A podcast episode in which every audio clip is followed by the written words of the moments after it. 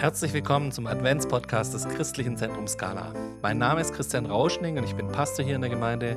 Täglich vom 1. bis zum 24.12. nimmt uns dieser Podcast mit in die Adventszeit und bereitet uns auf Weihnachten vor. Wir wollen uns in dieser besonderen Zeit auf Jesus und auf seine Ankunft in unserem Leben vorbereiten. Jeden Tag sind wir mit einer Person aus unserer Gemeinde unterwegs und öffnen zusammen eine neue Tür an unserem Podcast Adventskalender. Heute herzlich willkommen Johannes Gebert. Guten Tag, hallo. Johannes, auf was befreust du dich denn besonders jetzt in der Adventszeit?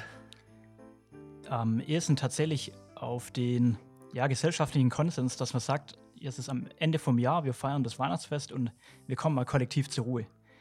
Also wenn man im Sommer einen Urlaub nimmt, ja, in der Regel kriegt man trotzdem E-Mails oder die Leute rufen an oder es stehen irgendwelche Projekte an.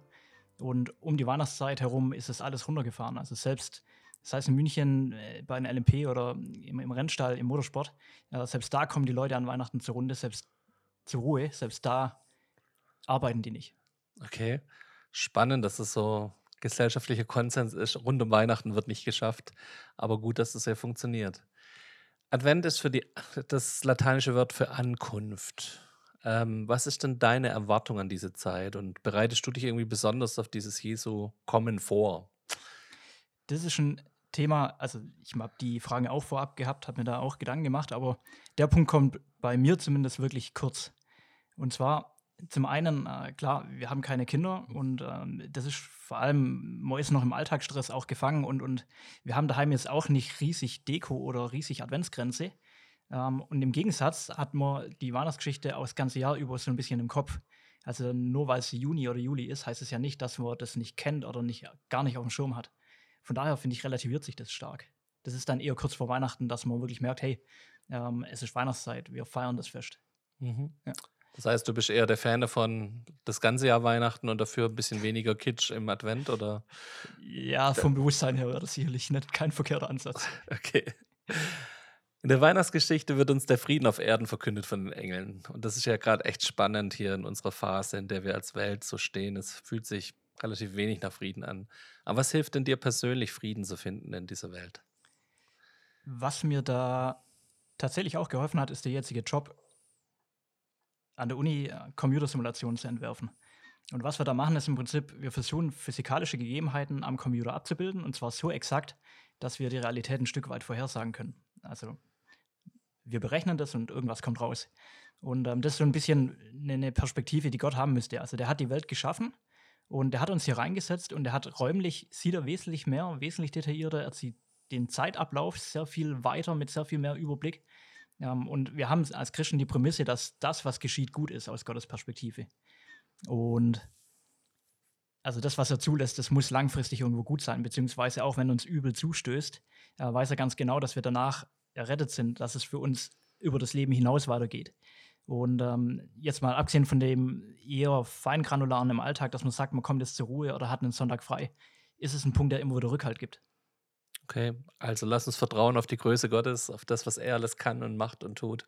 Und das hilft uns, zur Ruhe zu kommen und selber rauszukommen aus diesem, ich muss alles selber machen. Du hast uns auch einen Impuls mitgebracht. Ich bin gespannt drauf. Leg los, Johannes. Da ging es am Ende auch darum, welche Bibelstelle ist wichtig geworden. Und das, was mir in den letzten Wochen immer wieder bewusst geworden ist, das ist eigentlich ein Klassiker, der Weinstock und die Reben. Ich, das ist Johannes 15, 1 bis 4. Ich lese dir jetzt einfach mal mit vor, dass wir da einen Kontext wieder hat. Ich bin der wahre Weinstock und mein Vater ist der Weingärtner. Alle Reben am Weinstock, die keine Trauben tragen, schneidet er ab. Aber die fruchttragenden Reben beschneidet er sorgfältig, damit sie noch mehr Frucht bringen. Ihr seid schon gute Reben, weil ihr meine Botschaft gehört habt. Bleibt fest mit mir verbunden und ich werde ebenso mit euch verbunden bleiben. Denn eine Rebe kann nicht aus sich selbst heraus Früchte tragen, sondern nur, wenn sie am Weinstock hängt. Ebenso werdet ihr nur, ebenso werdet auch ihr nur Frucht bringen, wenn ihr mit mir verbunden bleibt. Der Corona-Lockdown, den wir zurzeit haben, der hat das Problem, dass der es sehr einfach macht, die Menschen von der Gemeinde zu trennen. Also auch als Christen, die regelmäßig in der Gemeinde sind, haben wir eine extrem einfache Ausrede zu sagen, ja, aus gesundheitlichen Gründen kommen wir nicht, damit wir weniger Leute anstecken. Oder wir fahren das Engagement bei den Rangern runter oder im Hauskreis oder was auch immer. Aber steht ganz klar geschrieben, und das ist eigentlich auch unsere Beobachtung, die wir im Alltag machen, dass der Abstand zur Gemeinde, der Abstand zu anderen Christen den eigenen Glauben massiv schwächt. Und also so der Bekanntenkreis von mir, der ist in der Regel so ein bisschen über 20 und bis 40 Jahre alt. Und das sind einige, die auch früher bei uns im Ranger-Team waren, die nicht mehr in die Gemeinde gehen, die über diesen Weg auch einen Kontakt zur Gemeinde verloren haben. Und ja, ich glaube, wir sind angehalten, ähm, zum einen Kontakt zur Gemeinde zu suchen und zum anderen auch, wenn wir mal ein paar Wochen nicht in die Gemeinde kommen, sei es durch Urlaub oder durch Corona oder durch was auch an, immer geschieht, ähm, immer wieder in den Kopf zu rufen, so, hey, liebe Leute, die Gemeinde ist dazu da, auch um den Glauben zu stärken, auch um von Gott zu profitieren, um den Kontakt zu ihm zu halten. Und ähm, ja, das sollten wir nicht, nicht auf der Strecke lassen. Auch wenn die Zeit nicht, das nicht einfach macht. Genau. Okay, herzlichen Dank. Du machst uns Mut, dran zu bleiben, sowohl an der Gemeinde als auch an Jesus, wie ein Weinstock und die Reben am Weinstock. Genau. Johannes, würdest du uns bitte noch segnen für den Tag? Ja.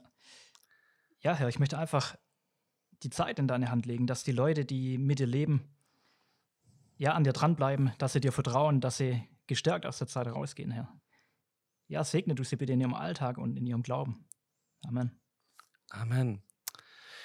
Wir verabschieden uns damit für heute und wir wünschen euch eine friedvolle Adventszeit. Jo, eben auch von der Seite. Ciao. Tschüss. Das war der Adventspodcast des Christlichen Zentrums Scala. Mehr Informationen zu unserer Gemeinde bekommt ihr auf unserer Homepage unter www.scala.church. Wir würden uns freuen, euch auch in unseren Gottesdiensten sonntags um 10 Uhr begrüßen zu dürfen.